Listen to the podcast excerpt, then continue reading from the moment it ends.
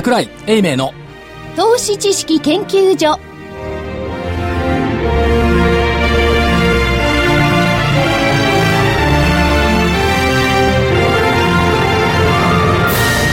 皆さんこんにちは。こんにちは。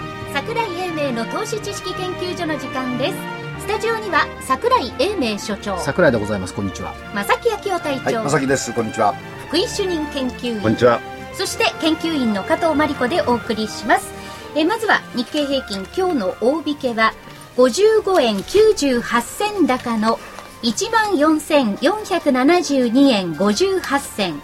55円98銭高の14,472円58銭でした。トピックスはマイナス0.43ポイントの1194.77ポイント。出来高が概算で27億8023万株。売買代金が概算で2兆2305億円でした。値上がり銘柄が754。値下がり銘柄が825。変わらずが136でした。はい。えーっと 先週の予想の範囲で収まっているんでしょこれ今日そこから来ますか？っています。珍しく、はい、珍しく753円ですか、700、400、あ、400、うん、72円ですので入ってます。入ってますはい。で今日は自分で褒めてあげたいと思うんですけどおう1時半に、はいあのザラバの番組に沖縄セミナーの広告を兼ねて出演したんですけどはい。実施しますので、はい後ほどまたごか案内します。塊がかりゆし買ってきてくれ、先に買ってってくれっていう話までしてあるんですけど、サイズは S だ、はい。はい。それはいいんですが、はいえっと1時半の段階で出た時に、はい。えっと、昨日の2時35分、日経平均1万4287円、そこから大引けにかけて130円戻しました。はい。はい。えー今日は12時55分に1万4281円でした。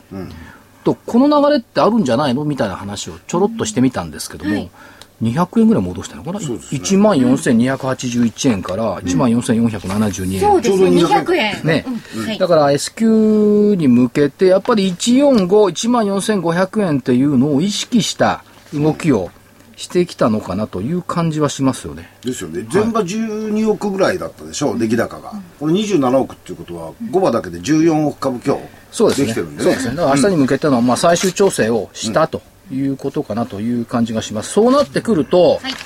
今度は S q 値。はいこれもさっき話したんですけども、えーっと、11月から12月まで975円上げてるんですね。アベノミクス始まってから。まあ約1000円ですよね。で、12月から1月、これも1051円上げてる。これも約1000円上げている。で、1月、2月は400円なんですけども、2月から3月っていうのは921円。これも約1000円上がってる。3月、4月、1535円だから1500円上がってる。4月、5月、993円だから1000円上がってる。で、5月から6月にかけて2000円下げた。1933円下げて、えー6月の S q 値は12,668円でした。で、今月この先月落とした2000円分を戻しに来てるんですよ。だから1万2668円プラス2000円、1万4668円に近づく S q 値というのをマーケットが求めたがっていると見れば、明日明日の？の S q って145から上で決まってくる可能性が出てきた。っていうことではないでしょうか。でもその根拠となる部分が全然僕には分かんないんですけれども、おそらく聞いてる皆さんも分かんないと思うんですよ。単単に過去半年間500円とか1000円とかで上がったり下がったりしてるんだから、その範囲を取り返しに来たんでしょで、それはいきなりなんで、前がね、2000円安かったから2000円を取り返せるかっていうのはちょっとピンとこないんですよね。近い水準だからいいじゃない。近い水準だいや、というのも、そういうふうに相場関係者はね、金字値ってやつよ。いや、金字手じゃない相場金字値関係者は、そういう視点でこの相場を動かすとはないですけど、見てるのがどうなのかってありますよね。でもね、どうなんでしょうかねこれ自分で言うのもなんですけど、はい金曜日にね、東京にいないと、ずっと株高いのよ。そうでした、そうでした。しかも、あの、石垣島に行った6月、なんかよ、ね。羽田乗るとき200円やすよ。5番切り替え。石垣島大引け後に降りたら215円だからよ。明日も田舎なんですよね。明日ね、消えます。それで、えー、飛行機に乗るのが何時ですか？12時じゃない、13時15分。S q や全然違う。関係ない関係ないじゃない。なるべくあの相場の始まる前に行ってくださいよ。前に行ってほしい8時とか7時とかもっと早く。いや、まだ台風来てるから。あ、そっか。で1時15分からこうまた、だから先週も言ったじゃないですか、来週は名古屋に行ってるから、この番組今頃やってる声で、あの録音の方ね、今頃多分高いでしょって先週言ったじゃん。いや、それで、まあ話は戻ってね、はいその2000円問題はまあそう捉えるんだったらどうぞって感じがするんですけれども。捉えたいで。です今日なんかも、その、値上がり、値下がりをね、非景気側で見てると値上がりが？値上がりが754、値下がりが825。これおかしいね。おかしいね、これおかしいよ。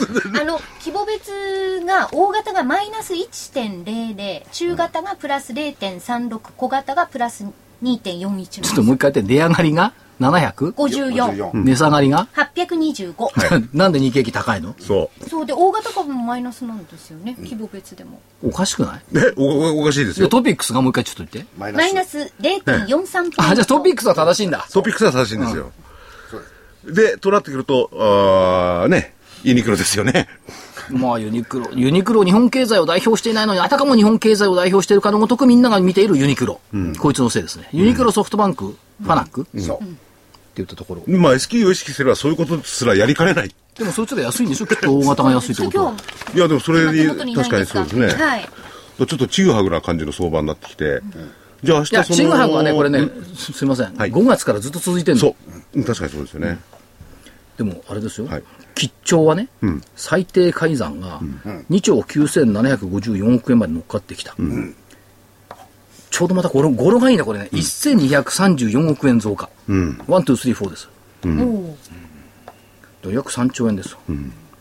で、これまたね、3兆円のに近くなってきたから、解消の懸念が出てきたみたいな日経の記事がありましたけど、バカ言ってんじゃないよ。はい。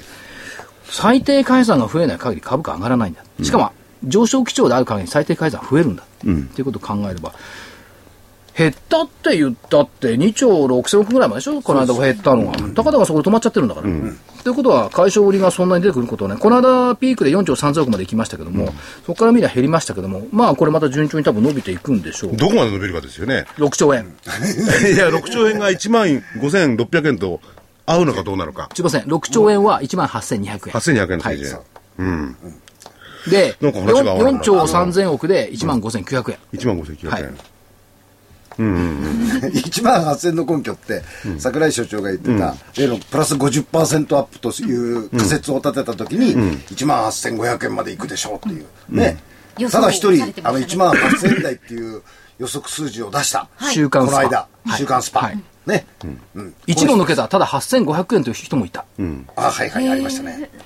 8500円、これから日経平均8500円予想するんだったら、市場関係者やめちゃうよね。でそれはももっと上まで予想すべきだっていう。いや、これから8500円になると思ったら、市場関係者として食べていくの大変よ。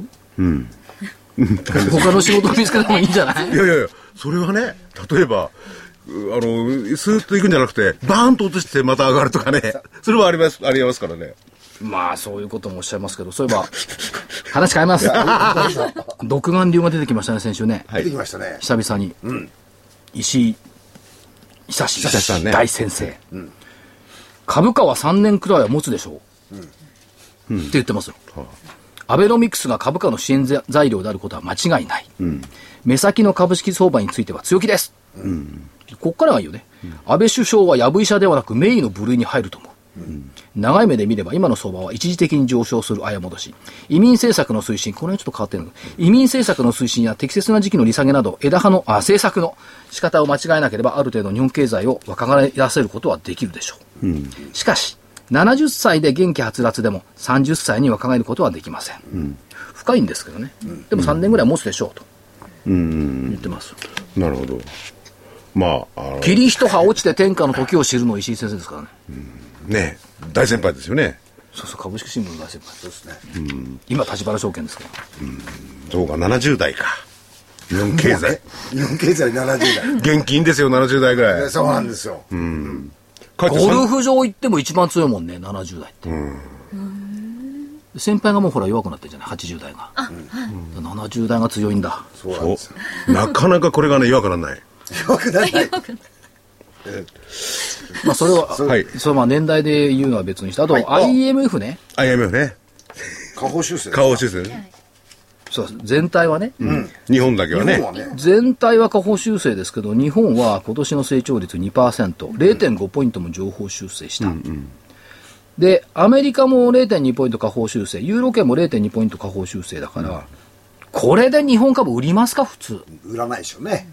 普通であればですよ。うんだから IMF と財務省が結託したなら別ですけど、これで日本株のその大暴落とか日経平均8500円とかいう説に持っていく方が無理でしょ。いや、う、う売りはしないけれどもね。じゃあ、この前の IMF のね、IMF ちょこちょこあの修正したり変えたりするけど、ユーロのあれを見てて、誰がユーロ買いますかみんな買ってきたんですからね。まあ、それはおっしゃると、でそれはほら、FX の世界の人だから、株の世界の人じゃないから、ね ちょっと違うから。ただ、もう一つ IMF で言えば、じゃあね、13年度はそれでいいと。14年度はどうなんだよってマイナスですよね。あ、厳しいところをついてきますね。そうなんですよ成長率がね日本はね、来年ね、アメリカに負けるんです。そう。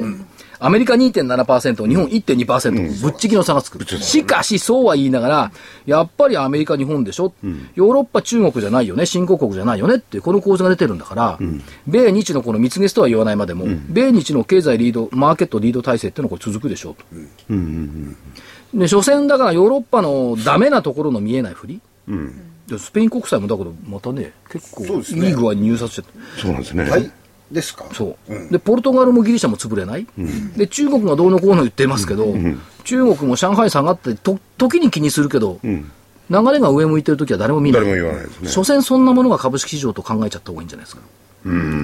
そういう面ではイベントリスクがだんだんだんだんこうクリアになってきてるじゃないですか。今までリスクだよって言ってたものが一個一個見てみると少しずつ明るみに出てきてるっていう感じになっってきてるんじゃないですか。いうかね、その、自分たちはダメだダメだっていうこの自虐感、20年間も飼いならされた自虐感がね、これが邪魔してると思う。だってトップにいるのに、もっと胸張りゃいいじゃない。そうじゃなくてやっぱ自虐感があって、やっぱ俺たちダメだよね、無理だよね、インフレに持っていくことは難しいよね、アベノミクスなんか成功しないよねっていうね、その論調に持ってっちゃうとまた負けちゃうんじゃない。強いものになれば、強い声をマーケットが聞くと思うんですよ。今まで弱いから。強い声を聞いてくれなかったじゃん。犬の遠吠えだった。今はあの、狼の稲鳴きみたいな感じですからね。ちょっと喋ると。所長が言ってみて強気の人ってね知的なものを感じないんですよセンスをね弱気を言ってる方が知的センスを感じるんですよ。だから今の所長の発言を聞いてるとバカめだったそう。でしょ？それはそうないと思うでしょ？いや、これはね、伝統的にはい、強気は愚かしく聞こえ、そう。弱気は賢げに聞こえる。しかし、その賢げな弱気が一番愚かしい。なんか怒ってますね。怒ってる。だって、よ、弱、違う違う弱気論者って本当データは持ってくるしさ、とにかく世界が潰れること言うじゃない。でもどこで潰れてんの？どこも潰れてないよ。日本の国も崩壊してないし。潰れたこと見たことないですけどね。それはもっともらしく言うから腹立つのよ。なんか今日怒りがこもってる。そうね怒りがかったですね。でも、でも去年は、去年の頭あたりは、バイジャパンなんか世界で騒いでましたよね。どこ行ったんでしょうかね。こんな日本人が、あの、やる気を見せてきてるのに、なんで買ってくんねえのかなと思うんですよね。何言ってんのよ。去年の秋からバイジャパンじゃん。いや、突然ね。あのね、本当のことはみんな言わないの。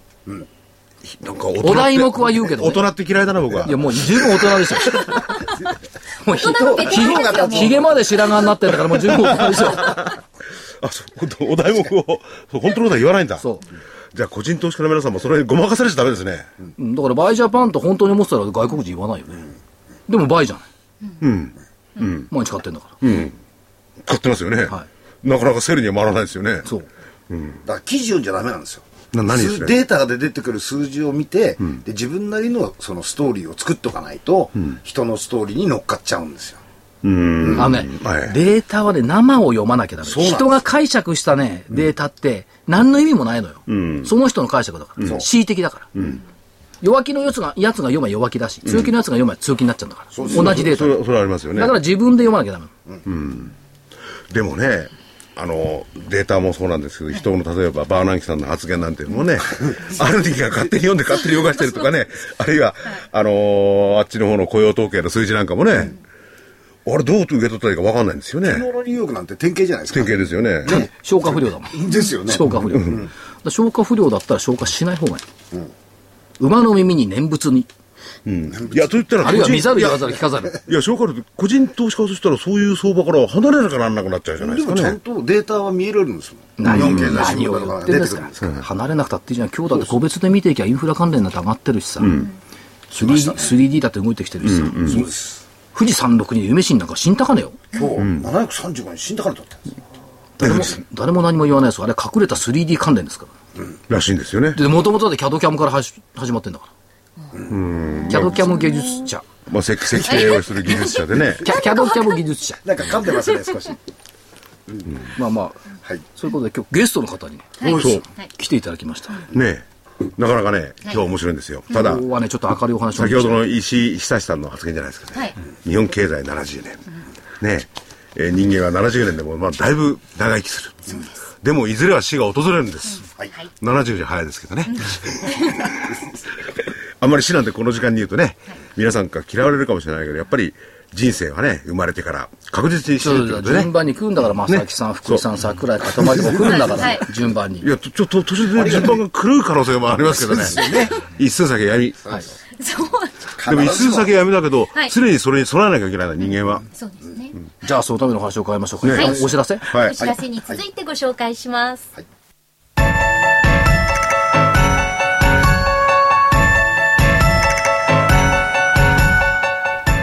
活動的なあなたの応援サプリ。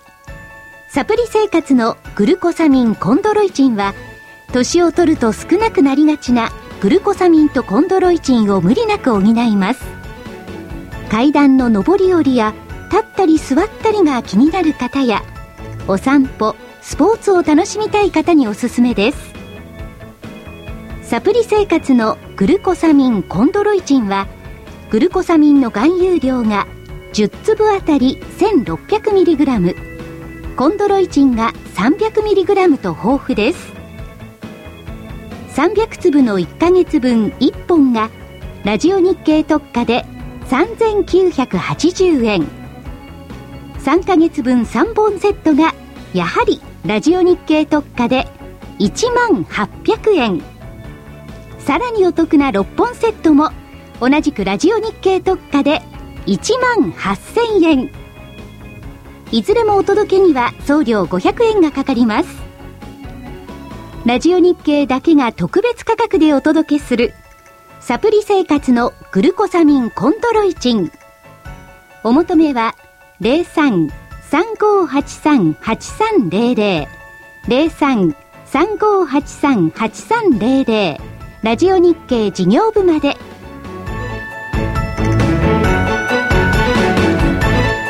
本日のゲストをご紹介します証券コード2485東証2部名称2部上場株式会社ティア代表取締役社長の富安則久さんですはい、よろしくお願いします。よろしくお願いしよろます。しくお願いします。富安社長はもう有名人はい。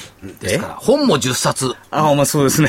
えーあちこちテレビ局にもこう登場されて、有名な方ではございますが、ありがとうございますティアさんというと、名古屋では有名な、とても手厚い、親切な斎場、はい。運営されてるご。葬儀をね。ます。ということで、認識間違ってないですよね。はい。まあ名古屋中心に、えまあ今関西も関東もちょっと出ておりますんで、はい。この間、先週日曜日、あ、土曜日に名古屋に行って、セミナーがあって、はい皆さん幸せですよねって、ティアさんありますもんねって言ったら、みんなうなずいてました。そうですか。ありがとうございます。ははい。だから、そういう意味では、誰もがお世話になる業種に携わっている。誰もが通る道のことやってますんで、はい。最初、富安社長にお会いした時に、言われた言葉がショックでした。何ですか？桜井さん,、最後に死ぬ時のことを考えて仕事してごらんなさい、もっと仕事できるよって。言われて確かに。人生限られた時間でございますんでね。はい。それで目が覚めた。はい。そっからもはい。うセミナー、一生懸命。セミナーをね一生懸命引き受けるようにしたらね、死ぬ思いにしてる でも本当これが最後だと思ってやるとやっぱり、ね、そう一生懸命やりますよね。一生懸命なりますよね、また次もあるからちょっと調整してってやるとねやっぱりね、い、いセミナーできないと思うんでね、やっぱね一期一会だし、人生一回だし、ね。全力投球できますよ、人生二度なし、はい。だって力を残しといたって、なくなっちゃったら終わりだから、まあそうですね。精一杯使っとかないと、でも社長の名名刺のすごいのははい。一ん一年じゃん。生涯無休だあそうそう、はい。生涯のあ僕だけですけどね、はい。社員には許容できないんで。そうですよね。それはもう法律が許さないですからね。そうですそうです、はい。もう覚悟が違うぞと、ええ。どんな葬儀社も大体あの葬儀社の社長って年中無休24時間営業とか書いてあるんですけど、まあ、後発で出てくる以上ね、ええしかも名古屋という激戦のところに出てくる以上、もう自分に対しての覚悟だと思ってね、はい俺だけは年中無休の葬儀社の社長とは違うぞと、生涯無休だって言って、名刺に最初から入れてるんです。これがまたすごいですよ。いや、はい。あの、簡単には入れられませんよ。ね生涯無休って。正木さんは入れるの抵抗あるでしょ。あります。俺ゴルフできなくなっちゃうよね、みたいな。資産がないから。で、生涯無休でお働きになって、あの、激務だと思うんですが、社長、どうしてその、葬儀っていう業種に就かれたんですか、はいまあ、これはぐ出会いはもう偶然ですけどね、はい。まあ、あのちっちゃい頃から人のために生きなさいっていう言葉をずっと祖母と両親からあの言い続けられた、はい。そういう家庭環境にありまして、でまあ、なんかのために、誰かのために役立つ仕事に将来就くべきなんだろうなっていうのが、なんとなく頭の中にあったんですけど、はい。だけど、まあ、うちの姉みたいに小学校の先生になるって、中学から決めて勉強してたっていう、そういう子供ではなかったんで、何をやったらいいか、本当に分からなくって、模索してるようなはい。高校時代がありまして、で、たまたま、アルバイトをするという、そのアルバイトが世のため、人のためになるアルバイトだと言われて、は何やるんですかって言ったら、それは言えんって言われて、それは言えん。とにかく現地に行けって言われて、面接場所も決められて、そこに行ったら、まあ、霊柩車が並んでたんで、あ葬儀屋かとか思ったんですけどね、まあ、そこであの何をやるかは、まあ、今のうちがやってるみたいに、会館をがある時代じゃないんで、はいはい木箱の重い祭壇をトラックに積んで、お寺、集会場、自宅にこう飾ったり片付けたりする、そういう人気的な仕事だったんですね。で、難しい宗教知識だとか、なんか専門用語はもう覚えなくてもいいって言われたんで、あ、それで時間給1000円ぐらい35年前にいた,、えいただける仕事だったんですよ。で、それを学生で募集してて、で、当初は何人か送り込んだらしいんですけど、ひどいじゃないですか、そ葬儀屋だったですよって言って、みんな断っちゃってる中で、もう僕が行って、あのとにかくやってみなきゃわからないと思って、まあ、葬儀というものに対してそんなに偏見もなかったんで、やることにしたら、そこで本当に先輩社員たちが涙ながらに感謝されてる、遺族のから感謝されてる姿を見ちゃいまして、で、ちっちゃい頃から人のために生きなさいっていう、人のために、まさに生きてる人たちがそこにいて、あ僕、この人たちみたいになりたい、まあ、この仕事でこの人たちみたいに感謝されたいと思って、そのまま社員にさせていただいて、もう35年経ちます。その時に社長の本なんか拝読すると、はいこう、素晴らしい先輩がいたんあもういましたね。ですよねはい。僕あの、何でもそうですけど、ええ仕事に就くと、えーすごい OFJT、OJT ですごい教育3ヶ月、半年なりやって、えー現場に配属されて、まあ、その仕事にを経験し覚えていくんでしょうけど、一番人が育つのは、本気でその仕事をやってる先輩に出会えるかどうかっていうことが、一番人が育つ要因だと思ってるんですね。だからこそ、先に入ってた、あの、先輩と呼ばれる、まあ、先輩でももう上司みたいな、その人の見本に、あた新たな人にとっては見本になる人たちですんで、その人たちがやっぱりこの仕事を何のためにやって、これが誰のためになってるのかっていうことを、まあ、まあ、俗に言う経営理念だとか、あのその会社のビジョンだとか、何をしたいのかっていうのを十分理解した者たちがそこにいれば、あの必ず人ってあの影響されて、はいい、い形で会社の戦力になっていくんじゃないかなと思うんですよね。まさに僕はその人がいたっていうことですよね。憧れのかつ、こうなりたいなと思う姿を見せてくれた先輩がおられた。もうそれが全てだと思います、人が成長していく、しかも短期間で成長できるはい要因になってくると思いますんでね。そして、えーまあ、名古屋では有数のはい葬儀関係の会社になられた。いやもうおかげさまで今、名古屋ではシェアから言ったらあの2番目なんですけど、まあ、名古屋でも必ずあのトップシェアになりたいと思ってますし、まあ、もちろん目指すは最初から会社を起こした16年前から日本で一番感謝されてありがとうと言われる葬儀社目指してますんで、あの全国に、まあ、まずはあの中部愛知県を中心とした中部圏と関西圏と関東圏にこれで出ましたんで、まあ、このベルトラインをまずきっちり固めて、えーその途中では、まあ、広島行く、仙台行く、四国行く、九州行く、北海道行くっていうことはあのややり続けていって、最終的に業界のディファクトスタンダードみたいなね、業界基準が、全国投資された基準がないんで、それになりたいなと思ってますけど。やっぱり地域の葬儀社さんがこうたくさんあって、はいそういう方々が各地域で、えーお葬式を司ってるというか、そうですね。大手で河川というのは全くないわけですね。逆なんですね。そうですね、もう地場産業といいますかね、その市からも出ない、県からも出ない、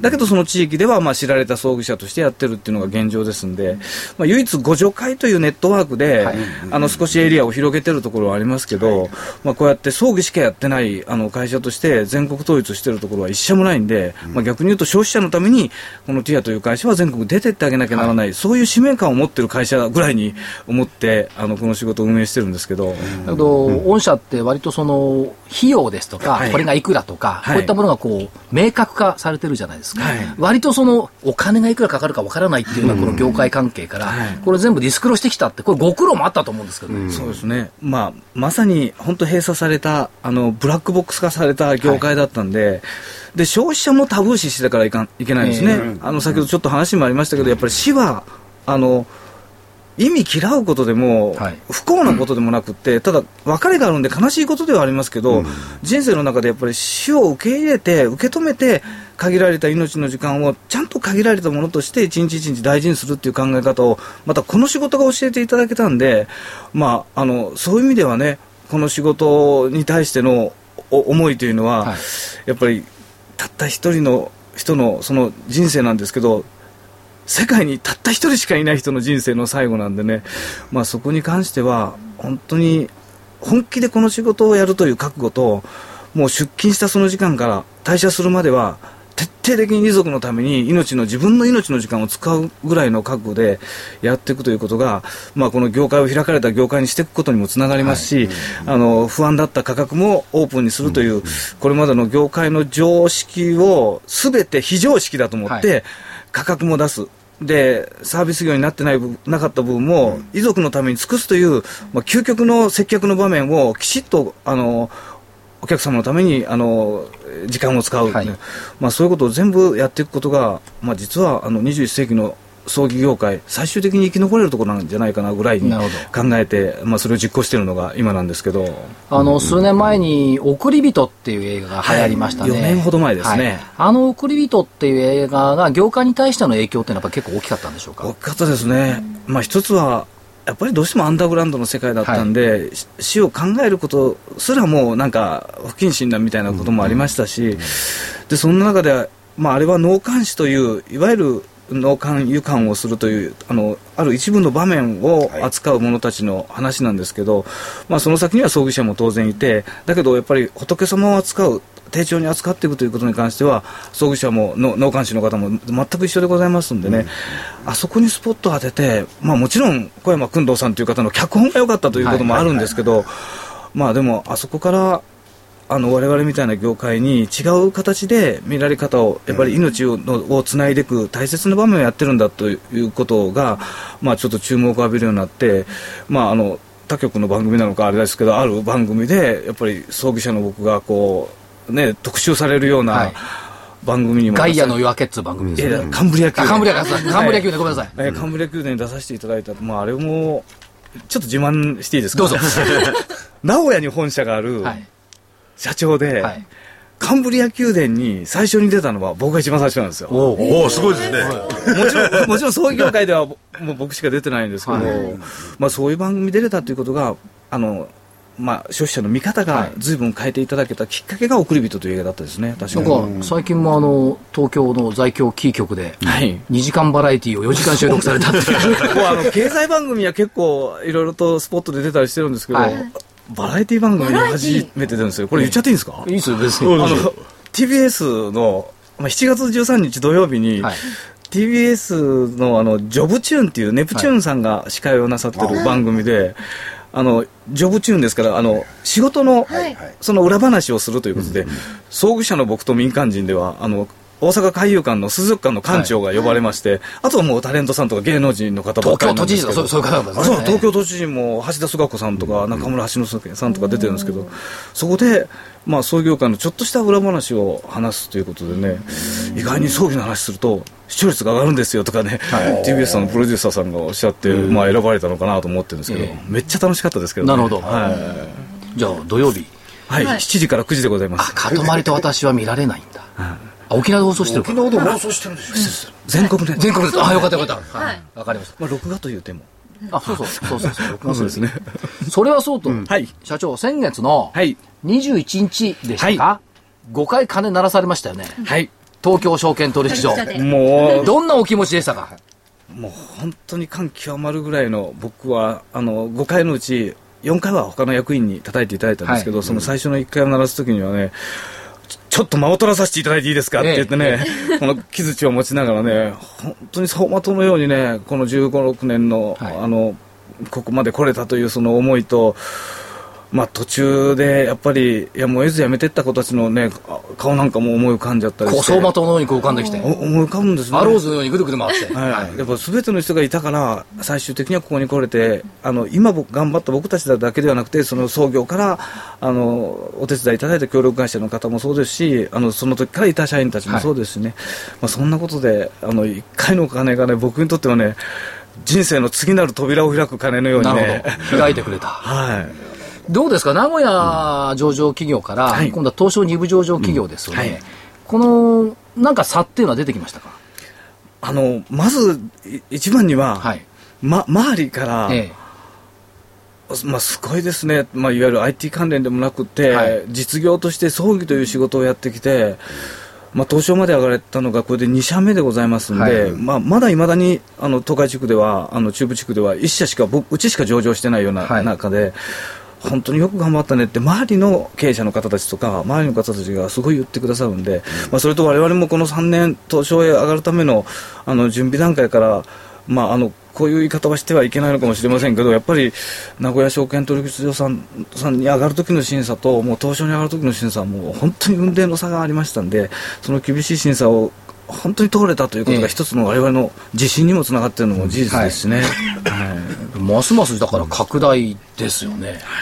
で、地盤もこれ拡大していかれるわけですよ。一都から首都圏。あまあそうですね首都圏から全国とはいいう形でまず僕、東京でやっぱりね、えまあ、東京に、まあ、昨年出て、あのまあ、関東圏で成功する一つのあの金看板として、どうしても東証という、やっぱりあの創業界、閉鎖的だった中でね、えー東証まで上がれた企業、そこがあの関東で展開するという一つのね、あの営業的にもすごい後押しになると思いましたしね、でこの東京で成功することが、まあ、あのいろんなところでも言われてますけど、やっぱりここから発信することが、全国展開の、はい。まあ、第二の創業と位置づけて、あのここから次なる計画に向かって走り始めたところなんですけど。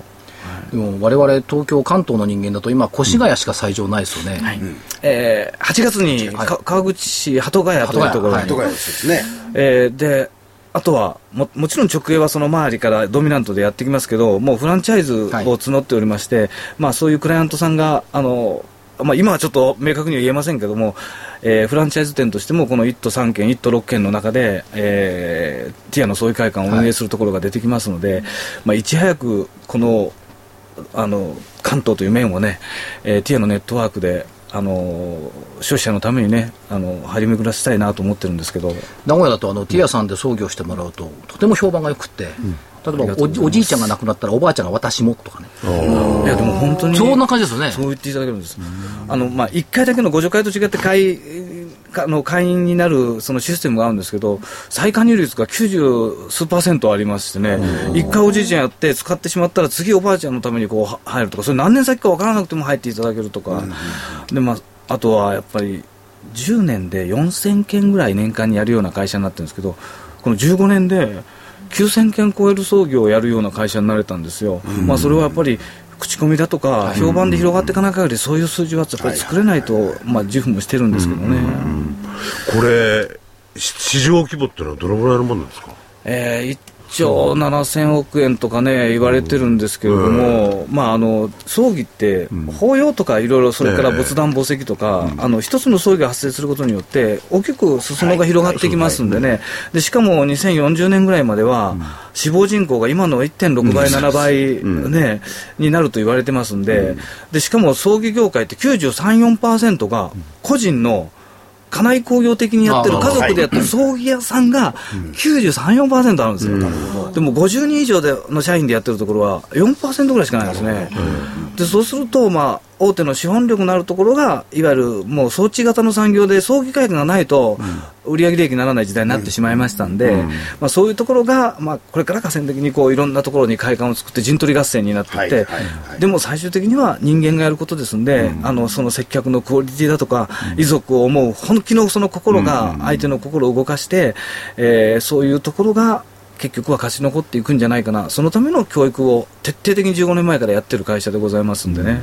そうすると相当その社員さん、スタッフさんっていうんですかね、はい。その採用には気を使われるわけですか？まあ、面接5段階目まで、社長面接に上がってくるのは、まあ、新卒であれば、5次面接までありますんでね。もうだいたい2時ぐらいで終わっちゃいますけどね。はい、もうそこであのいろんな角度からいろんな質問で本質的にこの子はどういう、まあ、親御さんの影響もあるでしょうし、これまで出会った方の影響もあるでしょうけど本当に人のために何かしたいという心が根底にあるかどうかという原石を拾い集めて、あの磨いていきたいなと思ってますんで、まあ、学歴とかペーパーだけのそれでは見抜けない部分まで面接をちょっと何度も足を運んでもらって申し訳ないんですけど、あのそういうところで、まあ、選ばさせていただいてるっていうのが現状ですけどね。ある意味ではその、おやりになってる事業は従来型の事業ですよね、うんはい。そうです。ね。はい。ただしその事業展開とか人材育成っていうのはこれ未来型かもしれないですよ。ね、もう絶対やっぱり人物金情報とか言われてるね、四大資源とか言われてますけど、僕は物金情報もすべて人がやることじゃないですか、しかもこの仕事だけはどれだけオートメーション化されても、あの大切な人を亡くした、この遺族の悲しむその心、ナーバスな部分がありますんで、そこはやっぱり人でしか寄り添えない部分、しかもそこが一番重要なこの仕事のすごいポイントとなるところじゃないかなと思ってますんでね。うん。でもごめんなさいね。そうすると大きくなっていくと、多少かおろそかになるって恐れありますよね。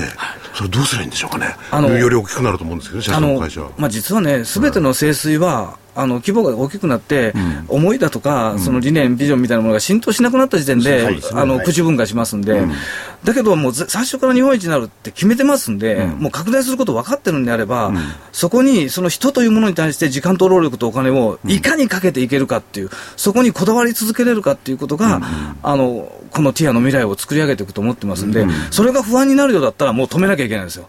だけど、やり続けるという、あの確固たる意思のもとに、当然社長一人でできることなんかたかが知れてますんで、そういうあのセクションであったり、そういう、えー幹部の思いが社長と共有されてて、さらにその下のマネージャー、支配人た店長たちが同じように共有されてて、それが先ほど言ったように、あの入ってくる子たちの思いを持った先輩として姿を見せてくれたら、あの拡大しながらもそういうことが浸透していって、えー拡大しても崩壊しない思いがあのできるだけ薄れない企業として成長し続けれるんじゃないかなって。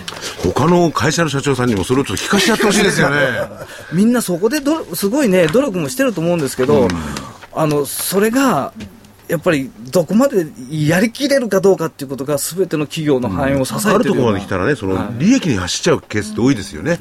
その初心とかそういうの忘れてね、心を。うち、うん16年前に創業する前に僕が作った、うんまあ、経営理念とかあの社税社訓とかあるんですけど、生涯のスローガンっていうのを最初に作ってるんです僕。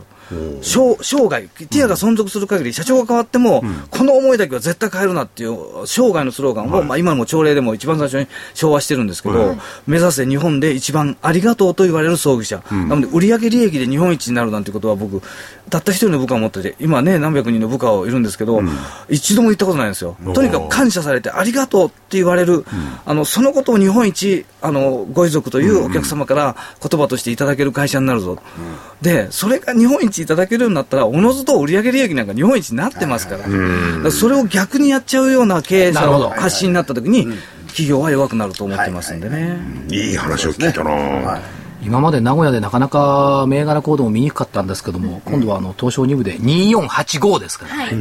コード番号、西が8の5倍になりますんで。おー。あ嘘です。40倍だ。いやいやいやいや。いやで今度そうか、あの2485か。まさか、英明西に早く行けって言うんだ西に早く行こうだよ。行こうだ。それはいいんですけど、はい。えっと8月の30、31、今度はあの、えっと日経 IR で日経 IR ね、はい。御社お出になら。れ初めて、はい、出展させていただきます。あのこのカトマリアナと私と、またお手伝いに、ビッグサイト。ビッグサイトですね。そうですね。ありがとうございます。ぜひね、ご出席な社長がなんかいらっしゃ社長もね、おいいでになるはい、んだから、あの、ちょ直接ね、ずっとは入れないんですけど、あの、時間によって、ちょっと、社長のご損害を把握することができると。ということで。皆さんもいや、ぜひ投資家の皆さんもちょっとね、社長のお話とかその聞いた方が面白い。面白いってことはあれですけどね。もう社長の講演にはねたくさん人集まりますからね。500人、1000人集まる講演をおやりになってますから。まあ、どっかでまた IR でも見つけていただいたら来ていただければと思いますんでね。はい。ね。お手伝いさせてぜひ日本一目指して頑張ってください。はい、頑張ります。ありありがとうございますでありがとうと言われるようにね。はい、あり皆さんからねがとうござ。います。じゃあ我々からありがとうでございます。感謝感謝。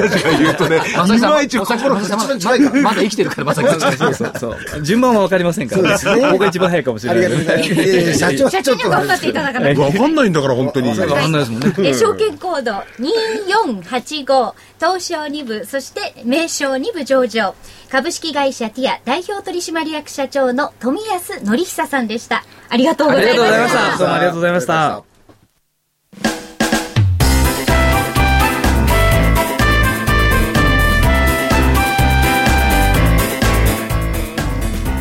花粉症の皆様に嬉しいお知らせです花粉症で長年悩んでいた医師が自分のために開発した花粉症対策商品ポレノンは花粉が体の中に入る前にブロックする体にも優しい商品です。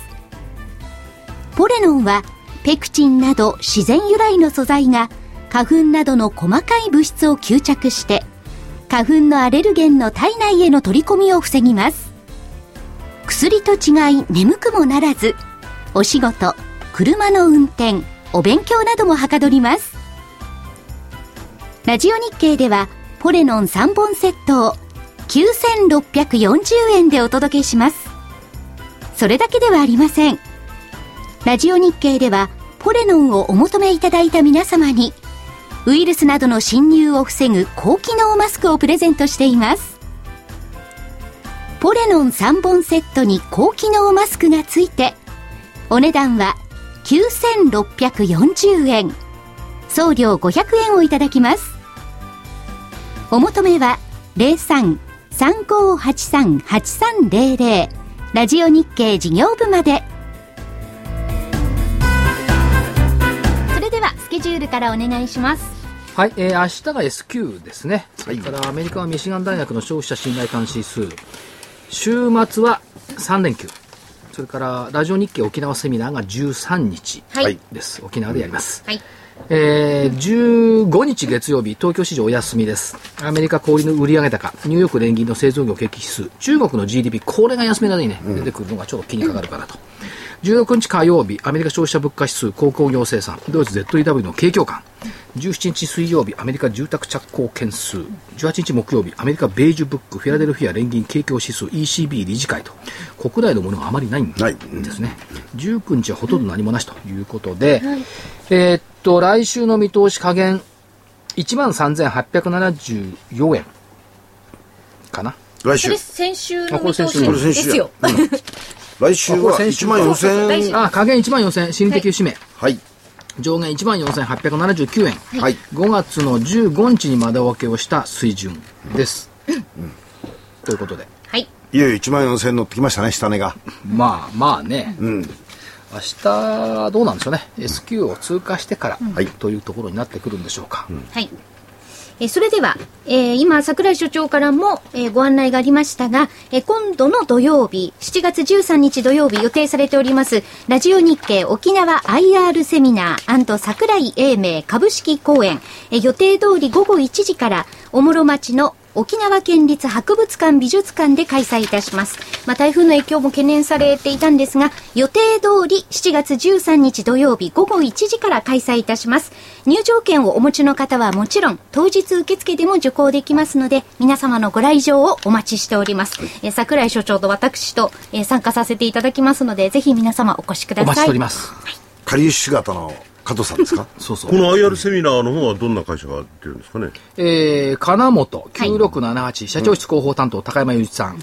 夢新ホールディングス、は IR ないです担当。あ、夢新じゃないわ。コムチャさん。コムチャ、はい。コムチャさん、えー、3844の向井会長。ああはいはいがご参加ください。あとは所長の株式講演会そうそうこれ銘柄がなんか言うんですか？個別銘柄ですこ。れまおー。個別銘柄です。はい。これから戦う個別銘柄。こうご期待ということですね。はい。ぜひ。司会は加藤真理子はい。あはい。あ加藤さん行くんだいいね 頑張ってきてねはい、頑張ります。はい。沖縄初登場。はい。国際通り歩いても声かけられない加藤真理子さん。はい他にお知らせはい、はいお願いしますえー、それでは、投資知識研究所の7月号の DVD のご案内です。7月号は7月25日木曜日発売です。2013年こそ投資の勝ち組になろう。今回は、これは使える ETF 投資術徹底研究。ETF を上手に使って激変相場も味方につけるというテーマですお。価格は8400円、送料500円です。この ETF がですね、はい奥深い。と見ない間にいろんなのが出てきてる。深い。なあ、使い道がある。はいいっ。ぱいありますね。これは ETF を知らないと相場に勝てない。おっしゃる通り。あまあ、脅かすわけじゃないですけどね。はい本当か、それで活でもいろんなもののが出てきてますよね。出てきてますよ。ものすごく多いです。これもっとできますから。楽しいですよね。はいうん。いろんな形のものを。はいそれを、えー桜井所長が解説してくれると。はい。これは東証の社長さんも言ってましたよね。ETF とかリートとかこういうものを、いろんなものを作っていくんだって。これからの東証の。まあ、品揃えっていうことって、そうですね使い勝手ってことです使い勝手ですね。はい。えそして金曜日にお送りしております桜井泉の銘柄バトル。こちらは8月号になります。7月26日金曜日発売です。波乱相場で利益を手中に売っても買っても断固リターンゲットはこの銘柄だ。価格は8400円、送料500円です。なるほど。リターンゲット。売っても買ってもリターンをゲットする。これ大事ですよね。買うだけではない。そうです。ETF も同じような使い方ができるんですけどね。はいうんはい。お求めは、ラジオ日経までお電話でお願いいたします。東京03-3583-8300、03-3583-8300番です。なんかお知らせは引き続きあります？正木さんのところの、はい。日本 IFA 協会、はい。はい。主催企業 IR セミナー、はい。8月3日ですよね。はい。そうです。え土曜日。日本の明るい未来を作る国土強靭化現場の主役大集合、ということで東京証券会館3階ホール、そうです。えーやっぱり株は儲かるっていうのが私の講演でそうです。企業 IR が 金本。と、こっちが夢新か、そうですそうです。の2社、はい。えー特別講座。強靭化現場の注目点注目企業ということで、正木さんも混じってかとまりも入って、無論。高山さんと横水さんとそうです。シンポジウム。をやる。ああ、いいやっぱりですね。この二人のアングルから見たら、はい。業界が面白いかなと思って。現場の声って人ことですね。と機械でしょ。うですねちょっとこれは、ぜひお話を聞きたいなと思って、ちょっとお呼びしました。はい。あとは政府がどれだけお金をぶち込むか。そうですね。お申し込みは日本 IFA 協会、はい。ホームページまではい。はいあとちょっと時間があるんで、私の7月の予定をちょっとお話しておきます。はい19日金曜日、武蔵証券、あのー熊谷。どっか行くのだけ中心にやってください。だから、そうです熊谷行く金曜日、熊谷いいですか？これ金曜日ですね下だね、はい。19日。はい。20日土曜日、20日土曜日、はいこれ。大手町だからな。増田経済研究所、増田市のセミナー。はいはい。はい。22日月曜日、武蔵証券川越支店。お、ちょっと行くな。ちょっと行くな。ちょっと25日木曜日、日本証券新聞名古屋。あ、これは名古屋注目だね。25日ね。木曜日で、26日はこれ FP さんのやつで大阪にいお。行く行く行く。で、27日土曜日、ラジオ日経プロネクサスの札幌。お、行く行く。ずいぶんいないですよ。29日月曜、明和証券の大塚支店。まあ大塚7なんだから、まあ、あちこち行きますよ。いきますね。うん。これは、4月は、かなり期待できるんじゃないですか？これだけ行くから。8月もまだ同じぐらい行くのよ。9月も行くのよ。ということは、7、8、9って明るいんですかね？いや、明るいかどうかじゃないけど、私の体だけは忙しいです。あまりしかしアノマリも状態化するとアノマリじゃなくなっちゃうから。それもそうですね。だって8月になったら川口湖で、セミナーとゴルフっていう素晴らしい企画があるの。これも確かかとまりが行く予定だったと思うんですけど。なるほど。いいですね。はいいい企画ですね。正木さん行かない？これ珍しくね。ということで、まあそうは言いながら、はい7月も S q を通過して、もうお盆でしょ、東京は。そうです。そうですね。7おお月ね。そうですうん。あの、新暦だから。新暦そうです。はいで、8月になると、うん、旧暦のお盆、はい。もう秋ですよ。秋ですね。秋そば考えないと。ちちょっと所長いいですか、はい先ほどうちのセミナーなんですけど、はいあのー一休さんからですね、はい素晴らしいプレゼントがおゲットできましたのでご来場者。ご来場者の何でしょう？抽選で、えー群馬県の川場温泉。ここのおところで、えー一泊二食付き、はい。一組2名様、はい。から京都のホテル大倉、ここからもお一泊できるということで。二組。じゃあ2組に当たる。当たります、ああ、素晴らしいですね。参加者だからです。はい、はい。まさきさん、パ、まさきさんパクっちゃダメよ。あちょなんで分かったんですか？えみんなに渡してください。いやそういうことは正木さんはしないでいいんですから。はい。あと10秒しかありません。はい。はい。えそれでは、もう今週はこの辺で失礼いたします。皆さんまた来週。